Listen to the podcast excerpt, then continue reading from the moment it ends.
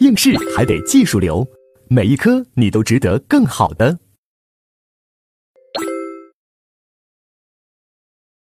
好，那接下来我们就讲第二讲被害人承诺。被害人承诺它的体系地位在哪呢？叫违法走穴事由。因为我们知道客观阶层前后有两个东西，前面叫客观要件，是吧？客观要件里面有危害行为、危害结果、因果关系。啊，如果这个全部的打勾，我们说后面呃一个板块是什么？叫客观违法走穴事由。啊，客观违法走穴事由里面有什么呢？有正当防卫，有紧急避险，这个我们都讲过了。接下来我们要讲第三个是被害人承诺，啊，那为什么把它放到进阶阶段呢？是因为它里面有一个难点，有个认识错误的问题，所以呢，我们待会儿要好好给大家讲。那被害人承诺分为两个，啊，一般的被害人承诺和推定的被害人承诺。我们先看第一节，一般的本人承诺，三百五十一页。那这里面第一个问题是承诺的权限和范围，啊，就说你被害人都能承诺放弃啥？比如说，这个财产可以承诺放弃，名誉可以承诺放弃，自由可以承诺放弃。那你比如说，小芳给狗蛋说：“狗蛋，你虐待我吧，我是个受虐狂，你用什么方式来虐待我都可以。”狗蛋说：“呀，太好了，我刚好是一个虐待狂啊，你是受虐狂，我是个虐待狂啊，咱们两个天生一对儿，那就开始虐待吧。”啊，双方呢虐待来虐待去的，相爱相杀。那我的问题是，那这时候狗蛋构不构成虐待罪呀？啊，我们说不构成，或者侮辱罪呀？啊，不构成。啊，因为这个名誉是可以承诺放弃的啊。我们考试给你怎么考呢？考人身自由能不能承诺放弃？考过。比如说啊，小芳给狗蛋说：“狗蛋，我要考法考了，我要闭关修炼了。”你帮我把门锁了，把我关起来。狗蛋说好，关起来了。啊，那你说这个啊，关了十二小时，啊，或者二十四小时，那你说这个狗蛋构不构成非法拘禁罪呢？啊，我们说不构成，因为人身自由是可以承诺放弃的。那接下来就什么呢？身体健康能不能承诺放弃？啊，我们知道有个结论，就是轻伤可以承诺放弃，重伤不能承诺放弃。啊，也就是说，你看我们那个上海滩那个电视剧里面，那个许文强给丁力说：“你砍我一个小手指，啊，我都愿意，啊，给老大一个交代。”然后咔就砍了，啊，我们题就考了这个，说小手指是什么伤？是轻伤。那么这个小手指你让人家砍，人家砍了，而轻伤由于能够承诺放弃，所以承诺放弃是有效的，所以人家砍了你小小手指。啊，人家不构成故意伤害罪，但重伤那就不行了。说你你小手指砍了不算啥，你把我胳膊都砍了啊！杨过给给给小龙女说，你把我胳膊都砍了，好，咔砍了。那你说这个砍胳膊已经是什么伤？重伤。那这个重伤，你即使承诺放弃，那也是无效的，明白吧？那这时候你砍的人还是要构成什么故意伤害罪的啊？那你说生命？承诺放弃有效无效，那就更无效了啊！你杀了我吧，我承诺你杀了我，那真是把人家杀了，那还是要构成什么故意伤害罪的？因为生弄生命承诺放弃是无效的。水浒里面那个杨志就把这个点没学好，他呢在卖刀卖祖传宝刀啊，广告写的是我这个刀呀，杀人不沾血，一滴血都不沾。那结果有个牛二，他说我不相信，啊，你杀了我吧，我看你这个沾不沾血，啊，杨志说你你你滚一边去，啊，不搭理你，别别别别影响我卖这个刀。但牛二说，哎，你不杀我还不行，不杀我，你从我裤裆底下钻过去，啊，杨志一下就怒了，说行，你承诺让我杀了你是吧？是，然后杨志呢手起刀落。就砍了，把人头砍了。结果众人上前一看，那把刀呀，真的不沾血。那杨志还要继续卖刀，啊，结果人家官府的人要抓他。那旁边有人告诉他：“你难道没听过白浪涛的课吗？承诺放弃生命是无效的。人家牛二是承诺放弃生命，但是呢，你真砍呀？人家承诺放弃生命是无效的，你赶紧跑，不跑就被抓了啊！但是最后还是把他抓了，定故意杀人罪啊，就是这样。不过最后呢，没有给他啊判死刑。好了。这是我们说的承诺放弃生命是无效的啊！这个我们承诺的权限范围我们就讲完了。第二个，承诺的时间，承诺必须是事前承诺，你事后承诺是于事无补的啊！我们考试也给你考了什么呢？啊，甲把乙的手机给偷了，乙呢就报案了，警方呢就找找小偷，警方最后找到甲，把甲也抓了。因为那手机挺值钱的，打的数额较大，把甲抓了，啊，那已经立案侦查了，送到派出所了，哎，送到看守所了，啊，要定罪了。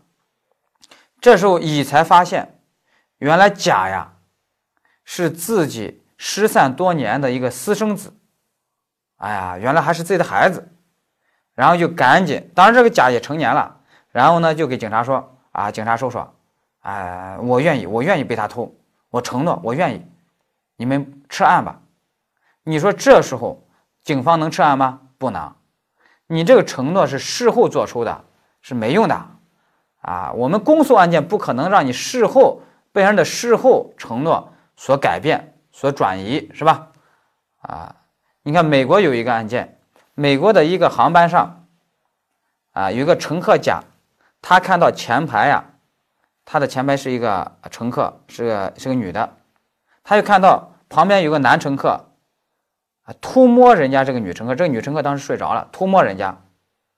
那后面这个乘客，男乘客呢，就敲那个女乘客的椅背，啊，一敲，啊，意思说提醒你，赶紧醒一醒。结果敲半天都不醒。结果我的一个学生说：“哎呀，这这这这，这后面这个乘客啊，他不懂得一句话，叫装睡的人呀。”是永远也叫不醒的，还来这句。好了，那咱们有些同学就问我说：“那假如说这个女乘客真的是装睡的，那么那摸她的那个男乘客构不构成强制猥亵罪？”那这里面其实很简单，你要分时间阶段，就说如果人家一开始睡着了，你这个男乘客摸人家，那时候。人家没承诺，你当然构成强制猥亵罪。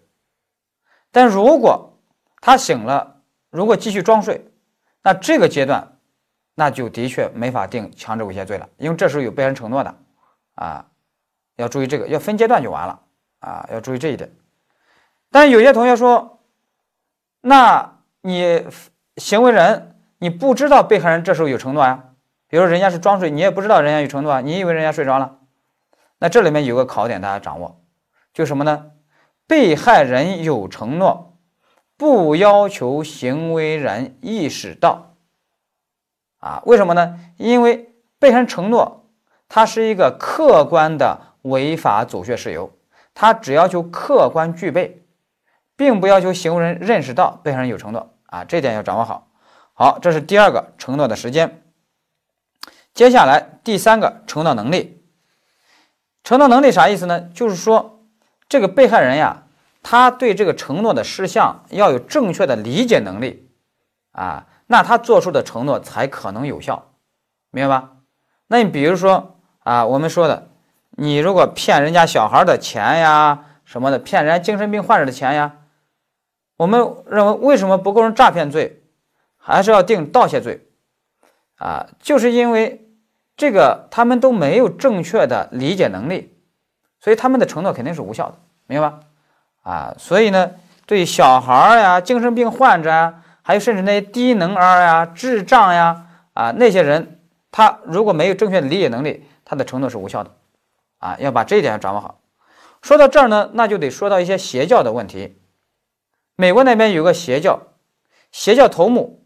把他的女弟子呀都给洗脑了，注意洗脑不是一般的 PUA 啊，就真的完全洗脑了啊！洗脑了以后，那他他就这个邪教头目说啥，这这这女弟子就相信啥。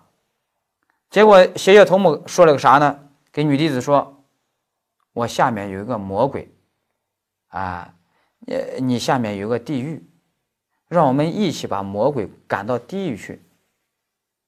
其实是把人家这个女弟子给强奸了，但女弟子一听这个，她就相信了，啊，就同意了。那现在就问，那这个邪教头目还定不定强奸罪？那就要看这个女弟子这个同业、这个承诺呀有效无效。那我们的结论是，由于你给这个女弟子已经洗脑了。这个女弟子已经变成弱智了，已经变成智障了，已经变成巨婴了，因为她对这个事情都已经没有正确的理解能力了。那这时候她就没有承诺能力了，那她的承诺就是无效的。那么你这个邪教头目还是要定什么强奸罪的，明白？啊，像这种迷信、这邪教，有时候要注意这个承诺能力的问题。好了，这是我们说的这个承诺能力。接下来第四个是承诺的。意思表示，这个承诺的意思表示，啊，就说人家承诺必须是真实的意思表示，才能定罪。哎，在真真实的意思表示才能有效。啊，那如果是你胁迫人家、欺骗人家，人家的意思表示不是真实的，那人家承诺是无效的。考试在这块考的最多的也最难的是什么呢？就是欺骗。欺骗这一块我们要给大家好好总结了。啊，这块有一定的难度，分为两大类。第一类是什么呢？叫假欺骗以导致以产生认识错误。第二大类是以自己产生认识错误。我们先看第一大类是假欺骗以导致以产生认识错误。那这里面大家就给我对比两个案例啊就行了。当然这块常考的他就用强奸罪来考。那你比如说第一个案例，你比如说狗蛋。他很喜欢人家小芳，暗恋人家小芳。他有一天冒充人家小芳的丈夫，他怎么冒充呢？还带了一个制作了一个小芳丈夫那种人皮面具，哎，他给戴上，然后呢，冒充人家丈夫，晚上黑灯瞎火的，然后就来到人家床前。那小芳还真以为是自己的丈夫，然后呢，就同意发生性行为了。那你说？这个同意肯定是上当受骗了，那你说这个同意这个承诺有效无效？啊，那这是你狗蛋实施欺骗了是吧？那么我们认为这个承诺是无效的，你狗蛋要构成强奸罪，理由是什么呢？那是因为小芳这时候产生的认识错误是一个事实性的认识错误，是对一个事实因素有认识错误。什么事实因素呢？就是对方的身身份，就是对方的身份，这是个事实因素。我以为是我的丈夫，实际上是啊狗蛋儿。那这个事实有认识错误，那么就导致我不是一个真实的意思表示，那我的承诺是无效的。那这时候你狗蛋儿要构成什么？要构成强奸罪。你看那个尹志平啊，那个那个。《神雕侠侣》那个尹志平，现在叫甄志炳，跟那个小龙女那个事儿，小龙女也有认识错误是吧？他欺骗小龙女发生性行为，小龙女以为是杨过呢。那你说这个案件，你说小龙女的承诺有效无效？我们认为是无效的。你尹志平要构成强奸罪，那是因为小龙女是产生了个事实认错误，也就是说，她以为对方是谁？是是心爱的孤儿，啊，实际上是一个。禽兽啊，那这时候呢，啊，那有事实认错误，人家承诺无效，那你这尹志平就要构成什么？要构成强奸罪，明白？这个甄志炳要构成强奸罪。好了，那接下来大家给我再对比另外一种案件，就什么呢？就是导演骗女演员啊，比如说啊，你只要跟我上床，女一号就是你的啊，只要跟我上床，女一号就是你的。人家女演员就上床，他其实骗人家，根本不想跟人家女一号，啊，那人家就上床了，结果不给人家女一号，没兑现，女演员呢就告强奸。那我们以前讲过，说这为什么不构成强奸呢？那就是因为你这个女演员是上当受骗了，但你这个认识错误，是对事实有认错吗？你知道不知道对方现在是导演？知道不知道对方现在不是丈夫，不是男朋友，你是知道的。那你知道不知道？你跟他要发生什么事儿？你知道的，要发生性行为。那这时候呢，啊，你呢对事实因素是没有认识错误的。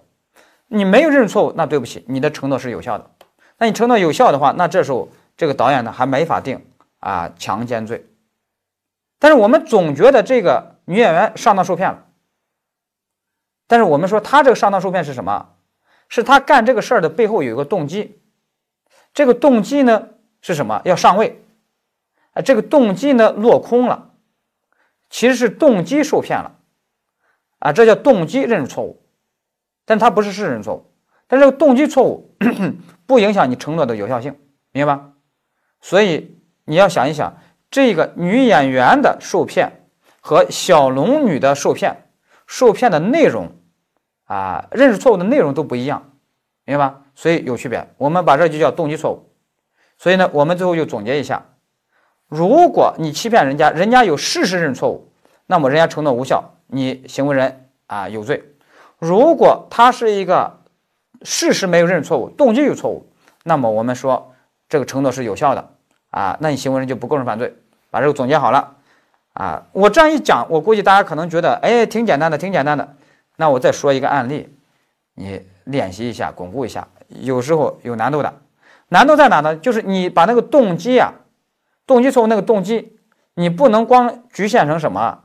就是卑劣的动机，比如说这个女演员想上位，有时候动机她是善良动机，但是我们就不管你动机是善良还是卑劣的，你只要事实没认错，你哪怕是动机错误，那你承诺也是有效的。举一个例子，比如说以前实务中发生一个案件，有一个妇女，她得了妇科疾病，呃，经过啊朋友介绍，啊来到了一个妇科的一个门诊，啊一个诊诊所，说那那个医生好像有特效药。那他就去了，那个医生呢就给咱这个啊妇女说啊，你这个妇科疾病啊，我的确有套特效药啊，药到病除。但是这里面有一个问题，就是什么？药怎么到啊才能病除呢？这个药到的方式是有讲究的。说什么方式？就这个药呀，得抹到我的下体，然后送到你的下体，然后就有效果。结果这个妇女呢就相信了，啊，就这么做了，啊，回家以后啊。还给丈夫说这个治疗的过程呢，丈夫一听就火了，碗一摔，说傻不傻？你被强奸了，走，报案去。啊，报案了，警方呢把这个医生就给抓了。那大家现在给我想想，医生把人这个妇女骗了，妇女就认识错误，啊，那你说这个妇女认识错误，她的模型属于哪种？属于冒充丈夫，属于那个骗小龙女那个模型？还是说是属于导演骗女演员的模型？你仔细给我想一想。有些同学可能觉得啊，这就是跟骗小龙女那个一样吧，冒充丈夫那个一样吧，是事实错误吧？所以呢，这个医生啊，他要构成啊强奸罪，人家承诺是无效的。但你现在想一想，这个妇女，她对事实因素有认错吗？她知道不知道对方是一个医生？她知道，她知道对方不是丈夫。这一点他是知道的，接下来他知道不知道是人家的下体进入自己的下体啊？他是知道的，也就是他对这些事实因素他都没有认识错误，所以他的承诺其实是有效的。所以这个医生啊，还真没法定强奸罪。在这里面千万不要来道德评判啊，说这个医生是个渣男，所以呢要定罪。你道德的归道德，法律归法律，明白吧？啊，那这时候呢？这个妇女她对事实环境其实没有认错，她是有个动机错误，她的动机落空了，就什么？就治病，明白？治病，啊，当然这个动机人家也是个善良的动机啊，啊，但是呢，不管怎样，我们主要是看你是对事实因素有没有认错误，你是没有认错误的，那这时候你的承诺是有效的，那给这个渣男医生还真没法定强奸罪，明白吧？你仔细想一想。啊，如果你还不好理解的话，你仔细再想一想啊。这块呢，我就不好意思多讲了。你让我多讲的话，那那那那那那，我们这个课这些讲多的话，嗯呃不太好，是吧？不太好。好了，有些东西你不能让我讲的太细节，好不好？啊，有些东西你自己去 去好好去体会啊。你讲的太细节，我们这个课都没法在公开平台上去。上传了，是吧？啊，一一讲的太细节，人家又说我开车开的太快怎样的，所以这我这有时候也是左右为难啊。好了，那这个我们理解了以后，这是我们说的第一种类型，就是什么呢？就是甲欺骗乙，由此导致乙产生认错误啊，就这么去判断。那接下来我们要说第二种，第二种是三百五十三页，是被害人乙他自己产生认错误，他自己产生认错误，那这时候该怎么办啊？这块有难点，我们得照着书来给他说。这里面呢，第一种情况，第一种情况是什么的案例呢？就是我们一九年考了，直我们直接看这个题啊，三百五十三百五十三页，我们来看一九年这道题，说什么呢？甲用短信问邻居乙，啊，当时乙是进城打工，甲在农村，说我现在呢想修我家的院子，我能不能把你家后院的一棵树砍掉？乙呢短信回复，他本来想回复说不行，结果呢他不小心漏写了一个不字。啊，发成什么呢？行，那甲一看行，哎，那行，那甲呢就把这个树给砍了。假如说这个树很珍贵，现在问这个案件怎么处理？这道题的原型案例就是德国刑法教科书上的案例，啊，就是那个什么金德霍伊泽尔教授啊，啊，波恩大学那法学院的教授啊，那个书。啊，那个教科书其实现在已经翻译成我们中文的了，啊，是人民大学蔡国生教授他翻译的，啊，那我当时在德国波恩大学的时候跟的也是这个金教授啊，金德霍伊泽尔教授，他你去看他那个书，原型案例就这个，所以呢，这个我现在这个命命题啊，有时候学习德国的一些案例，一些先进的啊有益的经验也是很多的。好了，那遇到这个案例我们怎么处理呢？那主要是看人家邻居乙。他承诺是否有效？他自己产生认错误，他发错了，但他这个认错不是人家甲骗乙，让你乙导致认错误是吧？那他的这个认错误有效无效呢？那我们说，由于甲不知道乙发错了，那这时候乙的这个承诺呀，对人家甲而言还是有效的。所以甲把你这个树砍掉了，不构成故意毁坏财物罪，啊，不构成犯罪，这是第一种情况。甲啊，就乙自己产生认错误，但是甲不知道乙自己产生认错误了，那么乙的这个承诺对甲来说是有效的，啊，这是第一种情况。现在我们重点要说第二种情况，就是说如果甲知道乙自己产生认错误怎么办？啊，那在这里面我们有个总的指导思想，总的指导思想是什么呢？在这个前提下，如果你甲实施了欺骗行为，啊，你这欺骗行为可以作为，可以不作为的欺骗。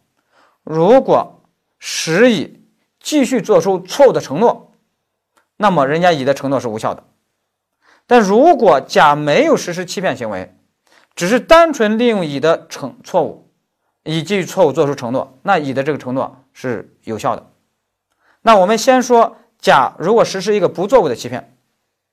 那甲要实施一个不作为的欺骗，他有个条件是什么呢？他要有告知真相的义务，就要有作为义务。比如你隐瞒真相，那你就是不作为的欺骗。你看我们一九年也考了这道题，考的是什么呢？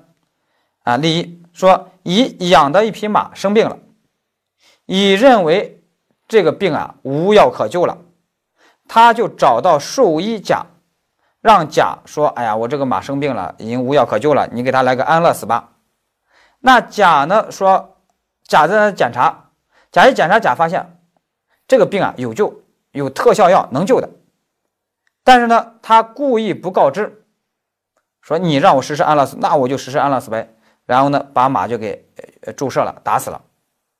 那现在就问甲怎么处理？乙的这个承诺有效无效？首先，乙自己先产生这种错误，然后甲呢又知道乙产生这种错误。那接下来就看甲有没有一个不作为的欺骗，啊，有没有这样的欺骗行为？那甲呢有没有告知这样的义务呢？有，因为你是兽医，基于职务业务，你是有告知这样义务，那你不告知，你就是个不作为的欺骗，因为你有不作为的欺骗，让人继续承诺啊，那这时候呢，人家的承诺是无效的，那你要构成什么故意毁坏财物罪？假如说那个马啊收获很大，我们现在就不先不考虑收获，我们主要考虑定性，明白吧？啊，是这样处理，这是不作为的欺骗。好，大家翻过来三百五十四页，那我们再看第二种，上面作为方式的欺骗，这什么意思呢？就如果甲没有告知这样的义务，他啊，如果隐瞒真相的话，那他就不构成不作为的欺骗。但他这时候如果实施一个积极的作为的欺骗，那么人家乙的承诺也是无效的。但，如果甲作为不作为的都没有，他只是单纯的利用乙的认识错误，那乙的承诺是无效的。比如说，我们还是一九年的这道题，比如说因路灯灯光反射到室内。导致乙误以为家里着火，啊，因未找到钥匙，恳求甲破门灭火。甲知道真相，没有告知真相，就是甲知道不是啊有火，啊发生火灾啊的。那但是甲呢，啊没有告知乙，按照乙的要请求，他就照办，说你让我破门，我就破门。那我们说，甲这时候他没有告知这样的义务。因为他只是普通邻居，那这时候呢，他没有不作为的欺骗，同时呢，甲也没有积极的作为的欺骗啊，你让我干啥我就干啥，我只是单纯利用你乙的错误，那这时候乙的承诺是有效的，那甲是无罪的，明白？甲是无罪的，但是我们注意啊，如果乙当时是这样的，案件如果这样改，乙以为家里可能着着火了，然后乙就问甲，哎，我家里是不是着火了？甲就说：“嗯，的确着火了，火势很猛的，啊，那乙就说：哎呀，那你帮我赶紧破门而入灭火吧。”甲说：“行。”那如果是这么办的话，甲就有一个什么积极的作为的一个欺骗了，就人家还有点啊，呃，犹疑不定，人家还有点怀疑不定，这时候你巩固人家说啊，你就是着火了，赶紧得救火啊。那你这时候有个错误的欺骗，那由此让人家产生的认识错误呢？哎，让人家错做出的承诺呢，那是无效的。哎，那你这时候啊，人家承诺书无效，那你甲就可以构成犯罪了。比如说啊，非法侵入住宅罪啊，故意毁坏财物罪啊这些。但这些罪要有定量的要求，我们这个定量我们就不说了，我们主要是定性分析，明白吧？啊，要这样去分析啊，所以这一块它就是有一定难度。所以我呢，大家可以看到三百五十四页。啊，我给大家画了个图表，啊，当然我在这里面要给大家强调一下啊，关于这一块儿，啊，市面上有好多种不同的啊判断标准呀、理论呀，但是呢，我们必须以法考为准，啊，为什么呢？因为这几道题，它的原始出处都是出自什么呢？就是清华大学法学院王刚教授的一篇论文。王刚教授是我们法考官方教材的副主编，啊，王刚教授其实也是张明凯老师的啊硕士生，啊，当然王王刚老教授他是在德国读的博士啊，所以呢，呃，我就不用多说了吧，啊，是什么意思吧，是吧？啊，呃许多同学以为王刚教授是我的师兄，其实不是的，啊，王刚教授跟我我们读硕士的时候，他比我低一届。啊，算算是我的师弟啊，但是学问做的比我好多了啊，因为在德国读了博士以后，那那功力啊，那真不一般啊。好了，这是我们说的这个问题，这是第一节啊，一般的被害人承诺，这里面最难的一个问题就是认识错误的问题，受骗的问题，我们就给它整理完了。好，那接下来那我们就看第二节推定的被害人承诺。推定的被害人承诺指的是啥意思呢？就是说没有一个现实的被害人承诺，但是我事后推定你被害人会有承诺。最典型的例子，比如说小芳她不在家，结果她家水管坏了，水在那哗哗哗哗流呢，再流下去那水漫金山了。那这时候隔壁老王啊一看到啊，隔壁老王整天是暗中啊注视关心啊，一看到这个情景。就是破门而入，把那个水管给它关上了。那现在就问隔壁老王，他构成不构成非法侵入住宅罪？那这时候小芳事前是没有一个现实的承诺的，但是我们认为事后能够推定小芳当时会有承诺，所以这个隔壁老王还是不构成啊所谓的非法侵入住宅罪啊这些的，明白吧？啊，就是这就叫推定的被害人承诺，但这个推定的标准。必须以一般人为标准，还有时候还不以你被害人为标准，什么意思呢？比如说狗蛋走在河边，看到一个女子落水了，他赶紧扑通跳下去，把这个女子救上来了。但是刚救上来，然后这女子啪啪扇两耳光，你为什么救我？啊，你落水了，我当然救你。什么？我落水了？我不想活了，我跳河自杀。你为什么救我？你说这咋整？这个被害人还不承诺了，那我们说，我们还是推定你被害人有承诺，因为我们推定的标准是什么？按照一般人的标准的，因为一般的落水者啊，他应当是承诺啊让人救他的啊，那所以呢，我们认为啊，从一般的标准出发，那还是有个承诺的，那这时候呢，狗蛋呢他就不会因此有什么违法性，明白吧？就是这个意思。那最后我们在这块要注意的就是推定的被人承诺和紧急避险，它有时候是可以竞合的。竞合了以后，那你找任何一个抗辩事由都可以。你比如说，北京以前就发生一个案件，医生诊断有一个产妇呀没法顺产了，只能剖腹了。啊，如果顺产的话，这个产妇和胎儿都可能保不住了，啊，必须剖腹了。结果呢，丈夫。竟然不同意，啊，坚决要求顺产，在剖腹的这个手术上，让人不签字那医生说：“哎呦，那人家不签字，那我也没办法，那就硬着头皮顺产吧。”结果呢，果然这个产妇和胎儿全部都死了。那这个案件当时争议就特别大。其实从我们刑法角度来说呀，就是医生当时在丈夫这个家属没有签字的情况下。啊，就是给他顺产了，哪怕顺产出了事儿，那么也没在我们刑法上也不会有刑事责任。啊，那是为什么呢？因为有两个抗辩事由是符合的，第一个就是推定的被害人承诺，因为能够推定这个产妇她会承诺的，因为是为她好呀，是吧？第二呢是紧急避险，也就是说两条人命重要。还是那个家属签字那个制度重要，在这紧急时刻，那么我们认为肯定是什么？两条人命重要，家属签字的那个制度啊，只能靠边站了。啊，我们法律有句谚语嘛，就是紧急时无法律嘛，啊，就是情况紧急的时候，有些法律呀、规章制度啊，只能靠边站了，明白吧？所以这时候其实也是个紧急避险，啊。是呃，当然了，就是这一点呀，我我就觉得在疫情期间，其实也应当应用。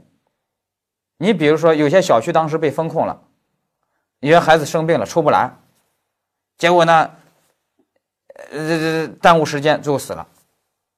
那我们认为，这时候人命重要，还是那个疫情的那个防控措施、那个规章制度重要？那肯定是人命重要呀，是吧？紧急时无法律嘛。所以这时候啊，按照紧急避险来处理就可以了，啊，好了，这就是我们说的推定的被人承诺。那我们这个讲完以后啊，整个这一讲备案承诺我们就把它整理完了。